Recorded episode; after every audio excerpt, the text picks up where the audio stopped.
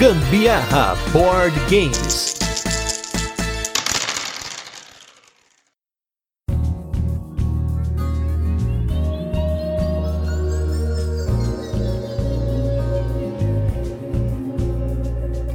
Fala galera, beleza? Aqui é Gustavo Lopes, Gambiarra Board Games. Hoje com mais um episódio do nosso mais novo programa, os Jogos que Recomendamos. Um programa no qual nós vamos falar sobre jogos clássicos, um pouquinho sobre fatos históricos, curiosidades. Então nós contamos aqui com um time de convidados de peso para fazer recomendações em cima do jogo da vez. Essas recomendações elas podem variar bastante, podem ser jogos que tem no Brasil, jogos que não tem no Brasil, para quem curtiu o jogo da vez, para quem não curtiu, mas quer alguma coisa na mesma pegada, uma pegada parecida, alguma mecânica que tem nesse jogo, vale de tudo aqui, com base aí no jogo da vez. E nesse episódio, nosso segundo episódio, nós estamos aqui com jogos que recomendamos, tipo Banco Imobiliário ou o Monopoly, né? Como hoje também é conhecido no Brasil. E para falarmos um pouquinho sobre esse jogo, que é o jogo mais vendido na história dos jogos de tabuleiro, é importante pontuarmos, assim como fizemos no episódio do War, que aqui no Brasil nós falamos Banco Imobiliário, mas como eu comentei no mundo todo, ele é conhecido como Monopoly, né? A versão original do jogo. A história do Monopoly em si é bem controversa e bem extensa, então eu vou deixar aqui apenas alguns pontos-chave para que vocês possam ter uma ideia. A primeira versão do jogo se chamava The Landlord's Game, criado por Lizzie Mag em 1902 inicialmente e patenteado depois em 1904. A ideia do jogo era criticar a concentração de terras por monopólios privados e suas consequências, como por exemplo, como esses monopólios enriqueciam às custas de seus inquilinos. O jogo tinha um propósito educacional além disso, como ensinar os princípios econômicos do georgismo, também sobre imposto único, enfim, não vamos entrar aqui em economia teórica, mas depois você pode pesquisar um pouquinho mais sobre a parte teórica do The Landlord's Game. Esse não foi o único jogo criado pela Meg, inclusive existem vários jogos com o nome dela nos créditos, como por exemplo o Kingsman, que é um jogo abstrato, e o Bargain Day, no qual os jogadores são consumidores competindo em uma loja de departamentos. Existem registros de que o próprio Landlord's Game foi inspirado em um outro jogo de rolar e mover chamado Zone All, um jogo jogado pelos índios Kiowa na América do Norte. Não sei se falei certo Kiowa, Kiowa, mas enfim. Três décadas depois, um homem chamado Charles Darrow criou um tal de Monopoly e vendeu o jogo para a empresa Parker Brothers como um jogo original, que começou a vender feito água, e aqui existem dois braços dessa história. O Daryl, por um lado, dizia que sonhou com a ideia do jogo, que era o inventor único dele, enquanto que existem relatos de que ele jogou o Landlord's Game e que o Monopoly é uma versão modificada e atribuída ilegalmente a Daryl como único designer. Depois de muitas disputas, compras de patente e perdas de registros históricos, Charles Darrow foi creditado como o inventor do Monopoly e até hoje é reconhecido pela Hasbro como criador do jogo. Inclusive, eu fui atrás de alguns manuais do jogo, e em todos eles somente a menção ao Charles Darrow, inclusive mencionando o fato de que ele estava desempregado como muitos americanos na época em que ele apresentou o Monopoly aos executivos da Parker Brothers e jogava o próprio jogo para passar o tempo, até que ele produziu 5 mil cópias do jogo por conta própria para vender em uma loja de departamentos da Filadélfia. E conforme a demanda cresceu, ele procurou a Parker Brothers, que adquiriu os direitos do jogo no ano seguinte, né?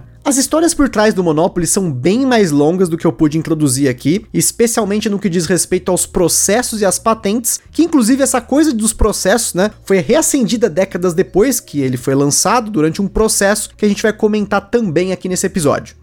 A grande questão aqui é que a história de Liz e Meg, vira e mexe, é atrelada à história perdida do Monopoly e como ela é a designer original do jogo. Apesar de oficialmente ela não ter sido reconhecida pela Hasbro como designer nem como co-designer do Monopoly. Como é muito comum hoje em dia, nos jogos de tabuleiro modernos, um jogo ser reimplementado por outro designer, outro autor, porém ele é atribuído como co-designer junto com o designer original. E falando de um jogo que tem uma co-designer, vamos começar com a dica do Kaká do E aí, tem jogo? Um jogo que tem um casal como designers do jogo. Fala galera, aqui é o Kaká do blog E aí, tem jogo? E o Gustavo do Gambiarra me chamou para indicar um jogo para quem curte o banco imobiliário e quer conhecer coisas mais modernas, mais atuais, né, da, da, dos jogos de tabuleiro. Cara, a minha indicação vai ser o Little Town. É um jogo que saiu agora pela Buró. Ele é uma introdução aos jogos de fazendinha. E o que, que ele tem a ver com o banco imobiliário?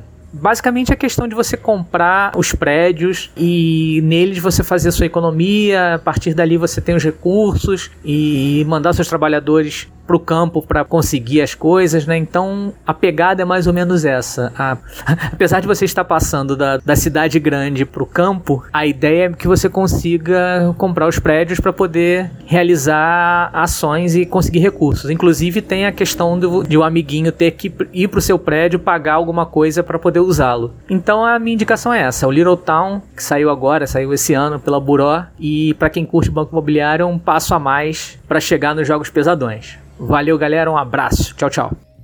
O Banco Imobiliário é uma variação brasileira do Monopoly, lançada pela Estrela em 1944.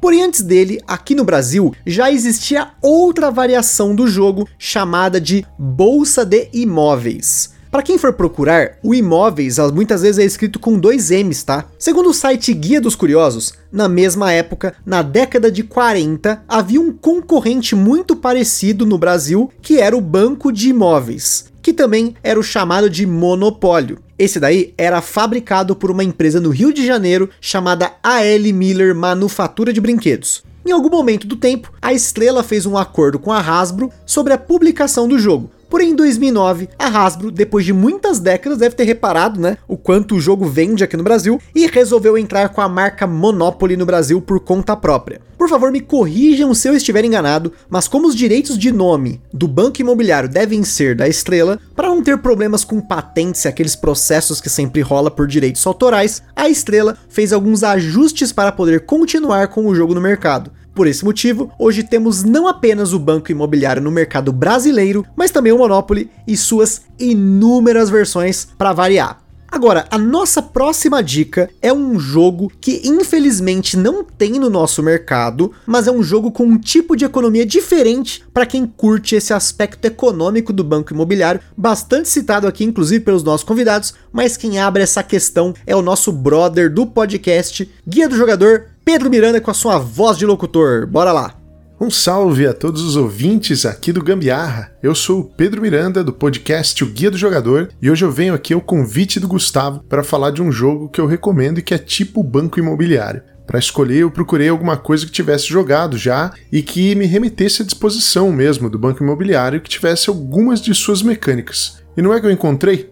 Bom, galera, a minha recomendação é o primeiro jogo desenvolvido por Rutger Dorn em 2001. Ele se chama Traders of Genoa e foi relançado depois de 2001 com o nome de Gênua só. Nesse jogo nós somos mercadores buscando enriquecer e para isso a gente faz trocas de recursos para cumprir contratos. A gente entrega mensagens, procura dominar umas casas no tabuleiro para receber mais uns caraminguá e é um jogo com uma interação comercial fortíssima. Quase tudo é moeda de troca e a característica mais interessante é que ele tem o desenho do tabuleiro com as casas na borda bem lembrando mesmo aí o banco imobiliário, e um grid com vários quadrados impressos sobre essas casas. Aí, na sua vez de jogar, o jogador pega cinco peças de madeira que lembram muito as pecinhas de, de dama e dois dados de oito faces. Os dados servem para dar uma coordenada no tabuleiro. E aí você coloca nessa coordenada todas as fichas nessa posição sorteada do dado. Aí até o fim do seu turno, você vai usar essas cinco peças para formar um caminho passando pelas casas do tabuleiro. Cada uma dessas peças que para numa construção permite a realização de uma ação, só que o jogador da vez só vai realizar uma delas. Ou seja, é interessante você negociar e vender as outras ações para quem pagar mais. Isso define a rota que você vai fazer e muitas outras coisas podem ser negociadas nesse momento, inclusive os seus objetivos pessoais. Claro que aqui você também pode controlar casas para lucrar mais e de resto é garganta aí para fazer o melhor negócio possível e enriquecer o máximo possível também. Se você já joga, é possível que tenha conhecido Istanbul ou Luxor, que são jogos presentes aqui no mercado nacional e que foram desenvolvidos pelo Rudiger Dorn. Então, é tipo banco imobiliário e eu recomendo o Genoa. Pesquisem aí e me contem depois o que vocês acharam dessa indicação. Eu agradeço ao Gustavo mais uma vez aí pelo convite e eu espero que depois de ouvir esse episódio você procure um bom jogo de contar moedas. Tá, mas afinal, qual é a diferença entre o banco imobiliário e o Monopoly no fim das contas? Olha, de alguém que nunca jogou Monopoly, mas jogou o Banco Imobiliário antes da Hasbro ter entrado no mercado, essa é uma pergunta difícil de responder. A maioria das respostas que eu encontrei foram extremamente genéricas e também não encontrei uma lista com os ajustes feitos em 2009 quando a Hasbro entrou com o Monopoly aqui no Brasil. O que eu consegui de informação é que além dos componentes e o tema abrasileirado, as cartas de sorte e revés são a diferença mais significativa para o jogo. Agora, falando em vendas do jogo, para vocês terem uma noção, em 2004 o Banco Imobiliário já tinha vendido aqui no Brasil 12 milhões de cópias. Em 2010, ou seja, seis anos depois, temos o registro de 30 milhões de cópias vendidas no Brasil. Já o Monopoly, em seu 80 aniversário, a Hasbro revelou que ele vendeu mais de 275 milhões de cópias. Em 2020, a Hasbro informou que teve um aumento de 21% nas vendas por conta da pandemia.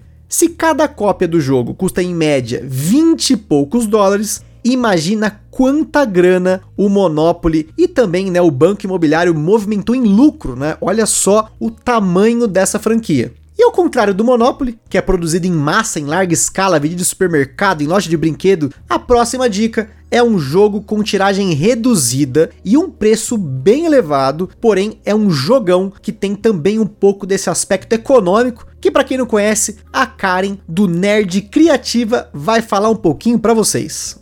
Bom dia, boa tarde, boa noite. Eu não sei o horário que você vai estar ouvindo esse podcast. Meus amigos e minhas amigas, eu sou Karen do Nerd Criativa e gostaria de agradecer o convite do pessoal do Gambiarra que me chamou aqui para dar uma dica de um jogo que eu substituiria ou indicaria no lugar do famoso Banco Imobiliário. Afinal, quem nunca jogou Banco Imobiliário, não é mesmo? É um jogo que marcou a infância de muitas e muitas gerações, inclusive a minha. Eu joguei muito Banco Imobiliário com meus familiares e amigos quando criança. Para você que gosta de estratégia, gestão e quer se tornar um grande empreendedor, esse jogo que eu vou indicar é o jogo certo para você. Food Chain Magnate. Ele é um jogo inexplicável. Começa pelo design da caixa, que chama atenção pelo seu estilo bem, bem retrô mesmo. Porém, é um jogo com uma produção muito, muito simples, mas com uma experiência incrível, vale super a pena. Sua duração não é muito diferente de banco imobiliário, apesar que às vezes banco imobiliário parece nunca ter fim. Quem jogou sabe do que eu tô falando. Esse jogo ele dura em torno de 2 a 4 horas, um jogo para 2 a 5 jogadores. E um ponto que podemos comparar muito ao banco imobiliário é a questão de gerenciar o seu próprio dinheiro. No banco imobiliário você investe em terrenos e investe também em imóveis. Aqui você vai investir no seu próprio negócio, na sua rede de franquias. Mas gerenciar o seu próprio dinheiro não é algo tão simples assim. Nem no jogo e nem na vida, não é mesmo? Em Food Chain você cria a sua rede de franquias de comida e claro que aqui como grande gestor e como qualquer excelente gestor, você precisa pensar seriamente nos melhores pontos de venda. Além disso, contratação de funcionário, pagamento de funcionário, treinamento dos funcionários. Afinal, você precisa de uma equipe muito bem qualificada para atender os seus consumidores e eles poderem voltar na sua rede de franquia. Expansão da sua franquia, investimento em marketing. Muito, muito investimento em marketing para divulgar o que você vende, para fazer com que as pessoas sintam vontade e o desejo de experimentar o que você está oferecendo. Ah, e claro que você precisa pensar muito bem no que vender, o que o seu público mais consome. É, gente, não é algo tão simples assim, é muita coisa para se pensar. O mais legal é que nesse jogo, como qualquer outro jogo de gestão, você precisa saber o que você precisa, como fazer, o que fazer, quando fazer e qual é a prioridade nesse momento. Literalmente, você é o gestor do seu próprio negócio e precisa pensar muito, muito bem nas suas ações e decisões para conquistar a vitória no final do jogo. E termina o jogo quem realmente for o mais o gestor que mais tiver dinheiro, o mais bem sucedido. Infelizmente, esse jogo ainda não saiu no Brasil, Mas, se você tiver a oportunidade de alguém que está vindo para o Brasil ou alguém que vai viajar para fora, vale super a pena ter o Chain na sua coleção. Tá aí a dica de uma pessoa criativa para todos que escutam Gambiarra. E se você curtiu, aproveite e siga a gente lá no Instagram Nerd Criativa. Um beijo, espero que vocês tenham gostado da minha dica e até a próxima. Entre a galera que jogou e especialmente não curtiu nem o Monopoly, nem o Banco Imobiliário, nós podemos citar aqui algumas coisas. Falando dos componentes, o termo Monopoly Money, ou dinheiro do banco imobiliário, ou do Monopoly, como você preferir, se tornou uma expressão para adjetivar uma moeda que não vale nada ou quase nada, ou mesmo que valia alguma coisa e agora não vale nada. Além da qualidade descartável do papel das notas do banco imobiliário, as cores usadas não ajudam muito, mas dos males, o menor. Uma das grandes questões aqui do banco imobiliário é o tempo, e não apenas o tempo de jogo, que pode se estender bastante, mas também o fato de que você passa boa parte do jogo esperando, e não jogando ou pensando. Você fica lá esperando as coisas acontecerem. A mecânica de rolar e mover também é extremamente depreciada por conta do banco imobiliário, uma vez que ele determina o que você vai fazer. Não tem alternativa, caminho, forma de mitigar, não tem como alterar o valor do dado, é só rolar e andar. E a cerejinha do bolo aqui é a eliminação de jogadores, afinal, o núcleo do jogo é só sobrar um jogador. Então, para isso, os outros precisam falir e serem deixados para trás. Que inclusive é uma das grandes características que separam os jogos modernos dos antigos por definição, apesar de que ainda existem jogos que possuem eliminação de jogadores implementada de uma forma diferente. A soma de todos esses elementos colocam o Monopoly no fundo do ranking do Board Game Geek, o maior portal de jogos de tabuleiro no mundo, e nos rankings da vida de muita gente. Existem jogos modernos que reimplementaram algumas mecânicas presentes no Monopoly, como é o caso do nosso próximo jogo apresentado pela Isabela do canal Turno B Games, que reimplementou a mecânica de rolar e mover de um jeito diferente, e nós até fizemos um episódio sobre esse jogo aqui no podcast. Depois volta no nosso feed e confere o nosso episódio desse jogo bacanudo que a Isabela vai comentar com vocês. E aí, pessoal, aqui é a Isabela do Turn B Games e eu venho aqui trazer uma dica para vocês. Para quem gosta de banco imobiliário, provavelmente deve gostar de rolagem de dados e mover, certo? Por isso, eu recomendo o Merle de Stefan Feld. O jogo veio para o Brasil pela Calamity Games, ele é de 2 a 4 jogadores e dura em torno de 120 minutinhos. Nele, a gente tem aquela clássica mecânica de rolar os dados e andar o valor mostrado. Só que não é só isso, ele tem um plus a mais. Como premissa do jogo, nós, jogadores, estamos tentando ser o melhor para substituir o rei Arthur como um herdeiro digno. Em cada rodada, teremos quatro dados, sendo três do seu cavaleiro e um do Merlin. A arte do jogo é maravilhosa e, diferente do banco imobiliário, podemos gerenciar a sorte escolhendo qual valor dentre os dados terá o melhor aproveitamento e utilizá-los na melhor ordem. E as opções são várias. Um jogo com complexidade média que é ótimo para conhecer algumas mecânicas diferentes, que são muito bacanas, como influência e controle de área. Com as promos, o jogo fica ainda melhor, mas insere um pouco de furada de olho no coleguinha, então quem não gosta desse tipo de mecânica talvez seja melhor manter apenas o jogo base. Apesar de possuir um tema medieval e não moderno como o Banco Imobiliário, acho o Merlin uma ótima opção para quem queira dar um passo a mais no mundo dos board games e sair dos jogos mais clássicos e comuns. E falando sobre o aprendizado com o jogo, é muito comum ouvir que o jogo ensina as crianças sobre o uso do dinheiro, dar valor ao dinheiro, além da matemática envolvida ali na gestão dos ganhos e despesas. Mas sinceramente eu acho que isso vem a um custo muito alto. Afinal, a lição aqui é arrebentar os concorrentes até eles falirem, ou seja, criar um monopólio, que é uma prática contrária ao livre mercado. Talvez a ideia de fazer do Monopoly uma lição sobre livre mercado nem seja do Monopoly em si, em 1973, o professor Ralph Anspach publicou o Anti-Monopoly, uma ideia datada de 1903, quando o Landlord's Game havia sido inventado. A ideia do jogo era mostrar o quão danoso é a prática do monopólio. O jogo começava como Monopoly termina, com uma única empresa monopolizando tudo, e ao invés das propriedades do jogo, as casas são negócios que foram incorporados a esse monopólio. Os jogadores são advogados tentando processar a parada toda e desfazer esse monopólio. Por conta do jogo, o professor foi processado pela Parker Brothers por infringir os direitos autorais do nome e da marca Monopoly. O professor utilizou como base da sua defesa o fato de que o jogo foi uma reapropriação do Landlord's Game e que o jogo, antes de ter sido comprado pela Parker Brothers, era de domínio público. O caso levou mais de 10 anos e várias instâncias até que ambas as partes chegaram a um acordo e o Anti-Monopoly continuou sendo publicado. Essa é mais uma história que você vai procurar, você vai ver algumas versões dela. Então, se você por acaso ouviu alguma coisa diferente, comenta com a gente. Se a gente cometeu algum erro também na história aí, porque a gente leu várias fontes, mas pode acontecer, né, de ter alguma coisa errada. Afinal, é uma história aí com quase 70, 80 anos. Se você for pegar lá atrás, é mais de 100 anos, né? E falando aí em livre mercado, a dica do nosso querido William Boyd do Boards Burgers fala justamente dessa questão, implementada em um jogo que se tornou praticamente uma lenda entre os robistas e colecionadores de jogos de tabuleiro, hein?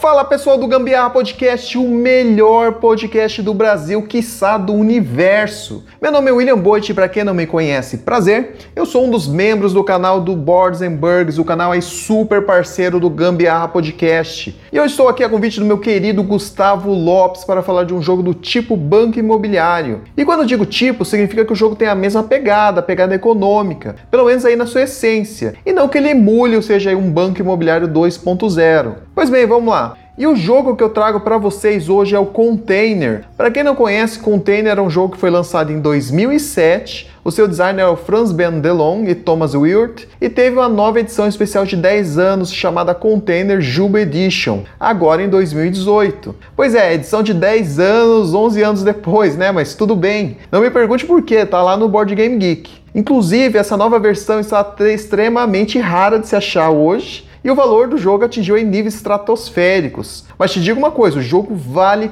cada centavo e eu vou te explicar o porquê. Container é um jogo puramente econômico. Quando digo puro, é puro mesmo. Então, se você é um Eurogamer, se você for jogar com a mentalidade de jogos euro, você vai tomar uma lavada dos seus amiguinhos. Basicamente, o jogo você assume o papel de uma companhia de logística e você tem que levar o container de várias cores diferentes para o seu território, que fica numa ilha, no centro ali da mesa. Aliás, a ilha contém ali o desembarque dos containers de todos os jogadores. Mas é aí que está o pulo do gato. Esses containers de diferentes cores são produzidos pelos próprios jogadores nas fábricas próprias. E então é o próprio jogador que fabricou o container que vai setar, que vai colocar o valor que ele quer vender. E esse valor vai ser de 1 a 4. Esse valor vai depender da estratégia do jogador baseada em algumas variáveis, como existe outro jogador fabricando containers da mesma cor? Coloco o valor do meu container muito alto e arrisco um lucro maior mas ao mesmo tempo é arriscando não vender ou outro jogador produzir o mesmo container e concorrer comigo sentando um valor mais baixo? Pois é, é aí que tá. O jogo simula a livre concorrência que temos hoje em dia, mas não é só isso. O jogador que comprar um ou mais containers do pátio das fábricas de outro jogador escolhido vai fazer o transporte por terra até os seus armazéns e lá ele vai setar o novo valor desses containers que provavelmente vai ser maior do que ele comprou para gerar lucro, obviamente, mas levando em consideração o lucro, a concorrência, entre outras coisas que eu já mencionei anteriormente. E aí que entram os navios cargueiros de cada jogador. Os cargueiros de cada jogador irão ancorar nos portos de outros jogadores e comprar os containers disponíveis e depois irão levar ao seu território que fica ali na ilha central, como mencionei anteriormente. No fim do jogo, todos irão pontuar baseado em uma das cartas pessoais que os jogadores recebem ali no começo do jogo. Essa carta pessoal, que é secreta no caso, ela mostra a cor que cada container vale exclusivamente para você. E é isso aí, o jogo é simples, mas com uma interação absurda, o que leva ele a ser totalmente dependente da mesa. Por isso eu escolhi o jogo Container como um jogo tipo banco imobiliário, porque apesar dele não ser um banco imobiliário 2.0, ele é um jogo puramente econômico que simula a tensão do livre mercado, onde o movimento em falso e você verá seus containers ali parados pegando poeira enquanto seus amigos estão ali festejando porque venderam os mesmos. E é isso aí, pessoal. Esse é o Container, meu jogo tipo banco imobiliário. Espero que vocês tenham gostado e um grande abraço da equipe Boards Burgers para você.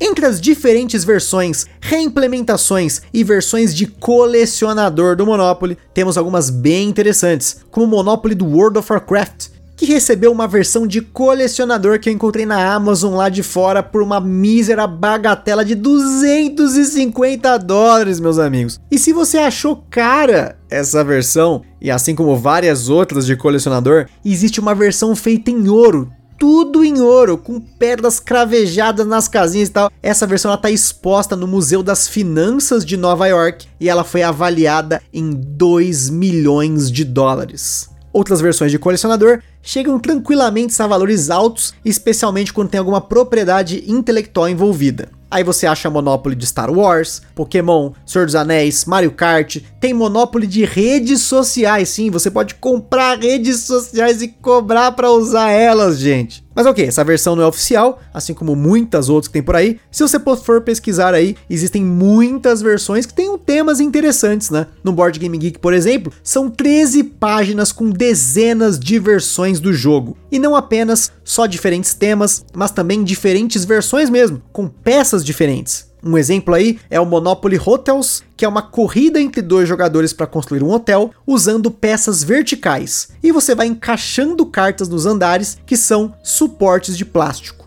A ideia é muito interessante, já a execução aí é outra história. A versão melhor colocada no ranking do Board Game Geek é o Monopoly Deal Card Game, uma versão em cartas de bolso que você consegue encontrar facilmente para importar por preços bem pequenos. Ela tá bem alta no ranking. E agora falando de um jogo que não tem tantas versões quanto o Monopoly, mas tem uma cacetada de mapa para quem curte dar uma variada, vem aí o Edu Pomper do canal 3 Dus para dar uma dica para vocês.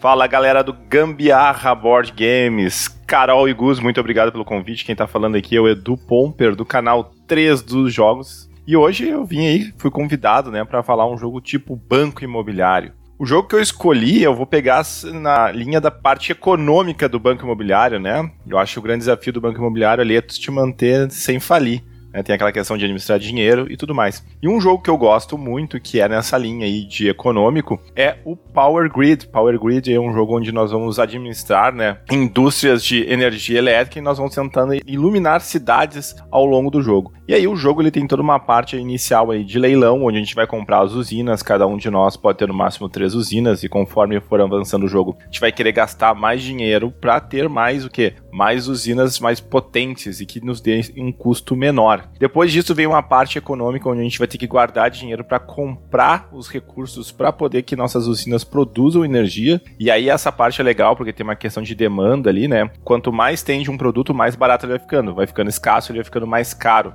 numa trilhazinha. E depois disso vem a parte ali que é um controle de área que a gente vai construir as nossas casinhas, né, as nossas usinas nas cidades, para depois poder iluminar gastando os recursos. E é legal que o jogo tem fases. Na primeira fase, tu só pode ter uma dessas indústrias em cada cidade. Depois, na segunda fase, pode ter duas, três. Tu só vai ter uma por cidade, obviamente. Daí os adversários podem ir construindo ali. Claro, o custo vai ficando mais caro. Tem toda uma parte econômica nessa parte de na, na hora de construir, porque para tu conectar as cidades, tu tem que pagar o custo da conexão. Então, tu tem que pagar o custo da tua indústria o custo da conexão. Então tu tem que ter dinheiro para poder fazer todas essas ligações. Aí tu tem que pensar que tu vai ganhar dinheiro para iluminar depois que tu iluminar. Aí tu tem que pensar que tu vai ter esse dinheiro na próxima rodada pro leilão, para comprar os recursos e depois também para construir mais dessas indústrias nas cidades. E aí quem iluminar no fim do jogo, ele é um jogo onde quem ilumina mais dessas indústrias no final do jogo vence. Não significa que tu tem que ter mais delas, mas tu tem que gerir bem isso para que no fim tu possa gastar os recursos e aí iluminar a quantidade exata ou a maior quantidade de cidades e ser o vencedor.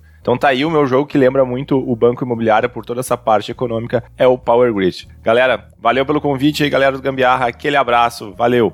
Já as versões do banco imobiliário, a maioria delas são semelhantes às que tem lá fora do Monopoly. Sobre as relacionadas à propriedade intelectual, a gente tem aqui, por exemplo, o Banco Imobiliário da Disney, do Bob Esponja, Liga da Justiça, Homem-Aranha, Simpsons, né? A gente tem também versões diferentes do jogo, como é o Banco Imobiliário Luxo, que não é uma versão de luxo dele, o que é tratado no jogo que é luxo, que são prédios de luxo, mansões de luxo, né? Tem também o Super Banco Imobiliário, que vem com uma maquininha de cartão de crédito, gente. Olha só o nível da parada. Em 2017, teve o lançamento da versão retrô de 80 anos, que por sinal é muito bonita, tá? Eu achei muito bonita. E ela lembra também o Food Chain Magnate, que já foi falado aqui. Teve também algumas versões inusitadas, como o Banco Imobiliário Sustentável, que foi feito com um material biodegradável, olha só, plástico provido da cana de açúcar e papel reciclado, e o tema sobre responsabilidade social e proteção ambiental. Eu mesmo nunca vi essa versão ao vivo, só nas pesquisas aqui. E claro, aqui no Brasil tem que ter o Banco Imobiliário Júnior, né? Afinal, se o jogo vende, tem que ter versão Júnior, né? Tem que pegar a criançada no berço.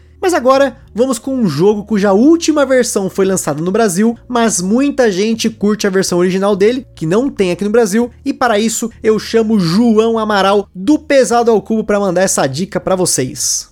Fala pessoal, aqui é João Amaral do podcast Pesado ao Cubo, nosso podcast quinzenal de jogos tabuleiro de peso. Gente foi convidado pelo pessoal do Gambiarra Board Games aí a fazer uma sériezinha que eles vão usar nós três mais um pessoal dando opiniões de jogos, comparando jogos antigos com jogos novos. E o que o pessoal pediu para mim é uma missão difícil, foi um jogo comparativo a Banco Imobiliário, que eu recomendaria com um feeling parecido com o Banco Imobiliário. E depois muito pensar aqui na, nas nossas bases de dados, a gente tentou nós três sentarmos, eu, Mário e Cirus, para pensar o que seria parecido com ele, e a gente pensou no Kylos, Kylos, que é um jogo que até foi relançado recentemente com o nome de Kylos 1303, mas o Kylos original que é de 2005 e esse relançamento dele de 2019. Por que a gente escolheu o Kylos? O Banco Imobiliário, ele inicialmente é um jogo que você vai rolar dados, e que a gente quer tirar isso completamente do jogo moderno, pelo menos eu, e que você vai andando em várias casas e executando as ações daquelas casas. Kylos, na verdade, não tem nenhum desses aspectos parecidos até porque são aspectos que hoje em dia em jogos modernos a gente não vê muito. São aspectos que são muito determinados pela sorte. Esse tipo de movimento que é chamado hoje em dia de roll and move é cada vez menos usado nos jogos de tabuleiro modernos. Então uma coisa que a gente pensou é a questão da construção, como tem no banco imobiliário, das casas e dos hotéis e que no banco imobiliário, quando você parava num lugar por questão de sorte que fosse de outro jogador, você tinha que pagar um aluguel para aquele jogador né, a respeito daquele espaço. Na verdade, você não ganhava nada parando naquele espaço, era simplesmente um, um revés, usando assim o, o termo até do, do, jogo antigo, mas o outro jogador ganhava dinheiro dessa maneira. Em Caras, ele faz uma dinâmica bem mais interessante, em que Kylos a gente vai fazendo várias construções ao longo de uma trilha, que também é, essa trilha determina o gatilho de fim de jogo, e as construções que são feitas nessa trilha, elas dão novas ações que os jogadores podem fazer, sejam ações de pegar dinheiro ou ações de converter recursos, até ações de ganhar pontos. O fato é que essas construções sempre pertencem a alguém. E esse jogador que construiu essa construção, toda vez que ela for utilizada, ele vai ganhar pontos de vitória pelos outros jogadores terem usado sua construção. Então acho que é essa análise que se parece com o, banco imobiliário, de maneira bem mais estratégica, de maneira zero sorte, com uma interação interessante dos jogadores usarem a construção dos outros. E também, isso mais o Carlos antigo do que o novo, mas o novo também tem um planejamento bem interessante, que essas construções elas elas se tornam disponíveis ou não para o uso, dependendo do que o jogo chamava de provost, que é como se fosse, vamos pensar assim, um coletor de impostos que passava naquelas casas e as casas construídas ao longo daquela trilha só estão disponíveis do provost para trás. As casas que estejam construídas depois dele não estão disponíveis para serem usadas como ações. Isso é um aspecto muito interessante do jogo, porque os jogadores podem mover esse provost para trás ou para frente. Então, às vezes, uma ação que você programou de fazer, você não vai poder fazer devido a essa interação aí dos jogadores. Então fica aí a recomendação pesada ao cu para substituir o seu banco imobiliário. Temos muitas outras, se vocês gostarem mais da questão econômica do banco imobiliário, do dinheiro, mas aí vai se estender muito nessa bate-papo. Fica de olho aí no Gambiarra Board Games, têm bastante sugestão. E quem não conhece a gente, segue a gente lá no nosso podcast. Bastante sugestão de jogos econômicos, se vocês gostarem só do aspecto do dinheiro do banco imobiliário, coisas bem mais modernas nesse sentido. Valeu, pessoal, um abraço, até a próxima.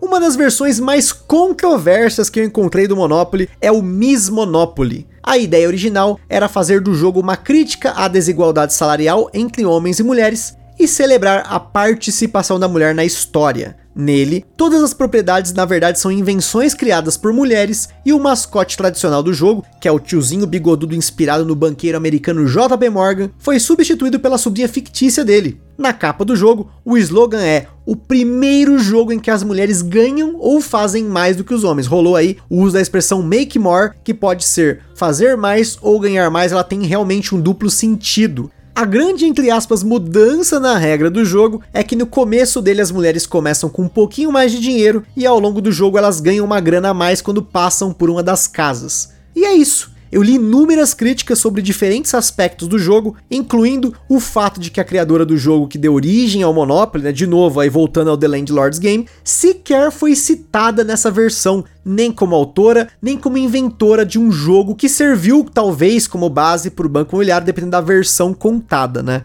Outro ponto é que apesar de começarem diferentes, né, os jogadores, homens e mulheres, o ritmo do jogo não cria um ambiente de empatia, e sim um ambiente de competição como no Monopoly normal. No fim das contas, ninguém ganha, né? Inclusive, olha só esse relato que eu li no The Atlantic sobre algumas das cartas do jogo. Olha o tipo de coisa que você encontra no jogo. Um exemplo aqui é: você assistiu o último filme de super-heróis com uma mulher no papel principal e isso foi incrível, ganhe 50 dinheiros. Se você for homem, ganhe 100. Uma outra carta contém o texto traduzido mais ou menos assim: pague 25 para o banco porque você comprou um novo par de salto alto e ops, fica muito claro aqui alguns erros tremendos de tema e sobre a proposta do jogo em si, né? Mas cabe aí você depois procurar um pouquinho mais para ver sobre o Miss Monopoly e essas gafes que foram dadas, inclusive no comercial do jogo. Tem, tem umas paradas muito interessantes para vocês lerem sobre esse jogo. E já que a gente tá falando das mulheres aqui, vamos com a dica de jogo moderno da Jéssica Caselato da Sea Off, que ela deu uma dica de um jogo que ela considera um jogo tipo Banco Imobiliário para vocês conhecerem.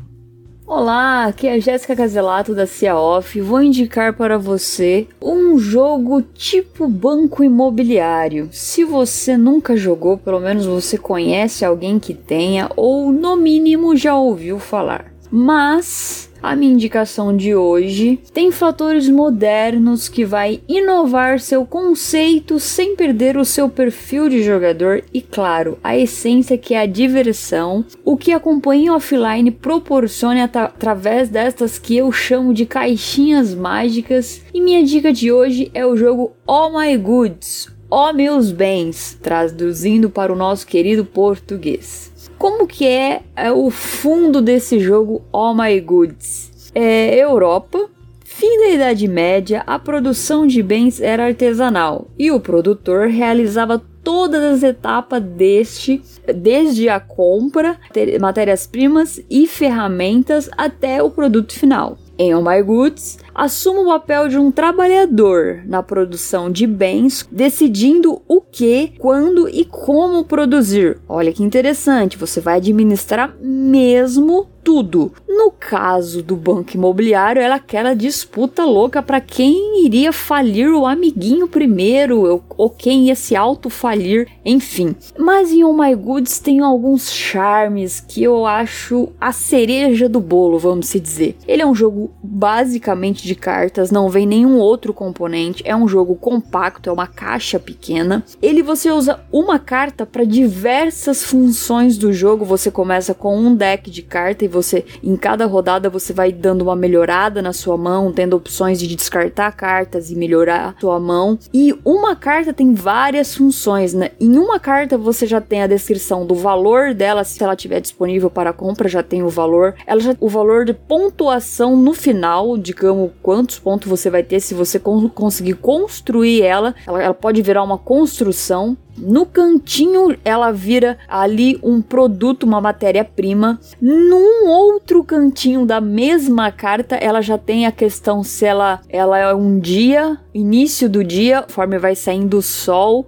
com o nascer do sol, os trabalhadores começam e, na, e quando o sol se põe, eles cessam o trabalho. Então tem toda essa dinâmica de trabalho no campo mesmo. Então isso é muito interessante. Você se envolve ali com o jogo, você fica naquela expectativa: nossa, eu preciso preciso produzir, eu preciso daquela matéria-prima, será que vai chegar? Será que é o meu assim, o meu espaço, né, a minha fazenda vai desenvolver o meu o que eu tô precisando para conseguir construir as minhas construções de objetivo que eu tenho em mente, que eu, ou que eu tenho em mãos, que eu consiga, enfim, porque você só consegue construir com a matéria-prima, porque você é um produtor do zero, você compra desde os insumos e você produz até o produto final para vender e conseguir construir e ser o mais rendável, mais o de maior sucesso ali.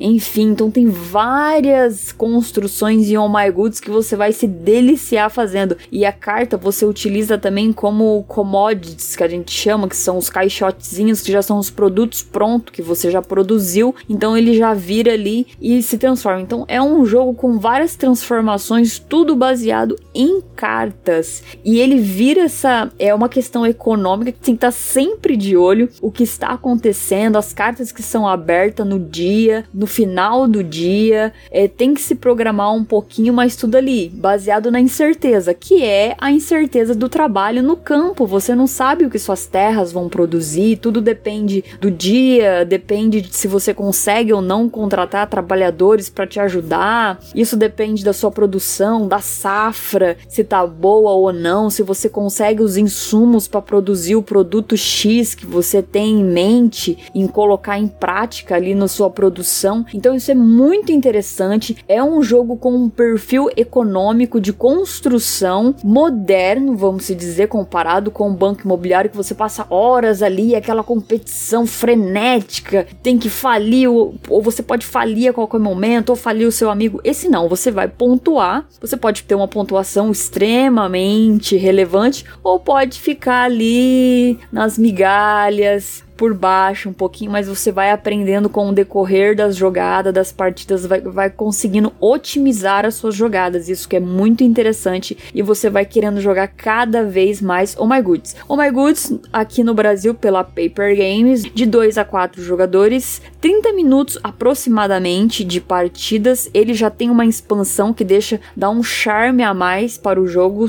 o jogo com outras mecânicas, dinâmicas e é indicado para 14 anos ou ou mais. E é isso, pessoal. Essa é minha dica de um jogo, já que você gosta ou já ouviu falar ou busca algo no estilo banco imobiliário, porém um inovador que vai inovar um pouquinho sem perder o seu perfil de jogador com a pegada banco imobiliário, fica minha dica de ó oh my goods para você. É isso aí, valeu, pessoal.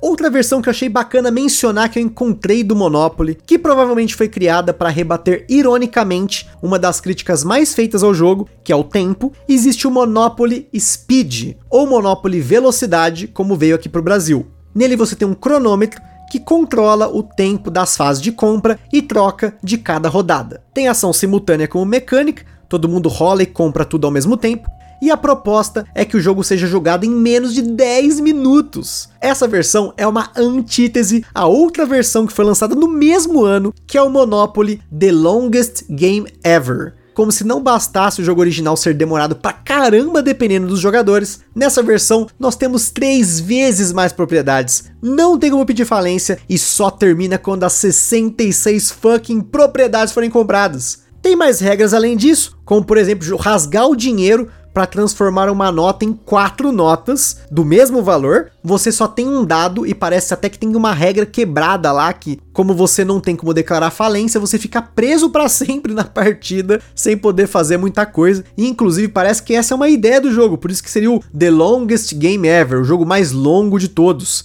Agora, nem precisava desse jogo para ser longo, né? Segundo um artigo que constava no antigo site da Hasbro, a partida mais longa registrada do Monopoly normal demorou 1680 horas. Ou seja, são 70 80 dias, pelo amor de Deus! Nem o Campanha pelo Norte da África demora tanto, nem o War demora tanto, que é outro desses jogos antigos que a galera sempre reclama que tem partida que não termina, né? E já que a gente tá falando do War, ele foi citado aqui pela galera do Coruja Cast, lá do Lost Token, mas não como uma dica para quem curte banco imobiliário. Aqui é a dica de um jogo que serve tanto para esse episódio como para o episódio anterior do War. Confere aí essa dica curiosa da galera do Lost Token.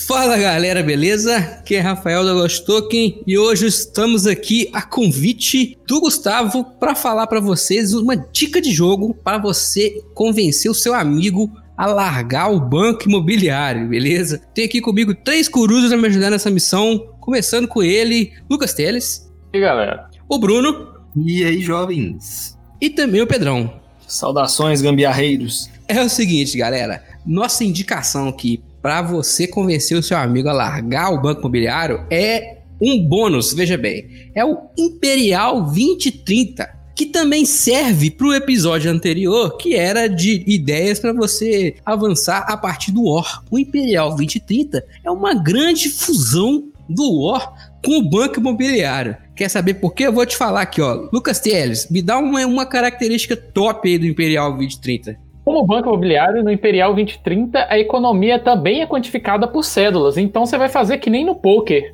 Você vai conseguir estacar todo o dinheiro assim e parecer aquele tio rico. Você pode fazer assim com as notas, né? Igual a Carolina diz, eu sou rica! Porque eu sou rica!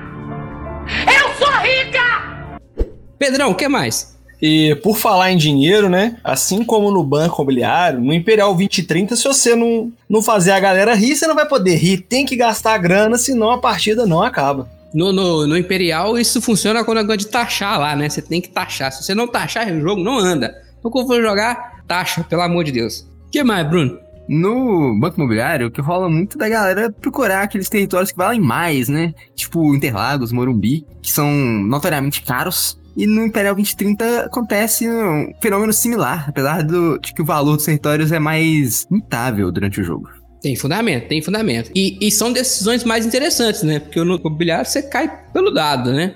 Imperial Você você, não tem que- muita opção, né? É, Imperial você pode Com escolher. certeza, com certeza. Ô Pedro, tem uma dica aí pra aquele amigo que vem do truco? Como é que é essa história? Exatamente. É o negócio seguinte, cara. Tanto no Imperial 2030 quanto no banco imobiliário, você não pode deixar a caixa barra o banco perto daquele seu amiguinho mão leve, porque senão vai dar ruim. As notinhas de 50 mil vai tudo pro bolso. Aí as no... É, exatamente. Teres, tem mais coisa que é igual? Tem uma coisa, né? No banco imobiliário você sempre tá familiarizado. Você vê ruas ou bairros que você conhece. No Imperial 2030 tem o Brasil, né? Então você pode falar, ó, vamos ali, estamos representados. É, se você for um nerd um pouquinho mais viajado, você pode reconhecer até outros lugares, né? É, é, não, inclusive, eu acho que se você, se você dominar lá o Brasil, vitória, entendeu? Pronto, você ganhou. É isso aí mesmo. Isso, é, é a vitória moral, né? Quem Exatamente. controla o Brasil. Tá certo. Pra fechar, Bruno, pra, pra passar assim, agora realmente esses caras têm razão que eles estão falando, tem fundamento. Bom, então, né? Tem uma mecânica que a gente chama aí no, no meio dos board games que a gente chama de rondel, que é basicamente no banco imobiliário aquela parada que você dá a volta no tabuleiro, né? E no Império 2030 acontece a mesma, mesma coisa, só que tem, tipo, seis pessoas, entre aspas, dando a volta num mini tabuleirinho, entendeu? E aí você decide como é que você vai dar essa volta, igual no, no banco imobiliário, só que no banco imobiliário você, não decide, né? Você rola os dados e acontece. Mas assim, aqui você você decide um pouco mais. E pra fechar com chave de ouro as nossas comparações, o Imperial 2030 tem a caixa naquele formato desgraçado igual do Banco Imobiliário, que é compridinho, sabe? Que não encaixa em lugar nenhum. É igual também. Então aí é dica do coração pra você que quiser migrar do Imperial. Nossa, é muito ruim. É muito ruim. Mas o jogo é muito bom, gente. Pô, É melhor É. que o banco imobiliário e o War juntos, veja bem. Então, galera, essa, essa foi a nossa dica, na verdade, né? É, um abraço pro Gustavo e para todos os ouvintes aí do Gambiarra. E até a próxima. Valeu! Falou, galera. Falou!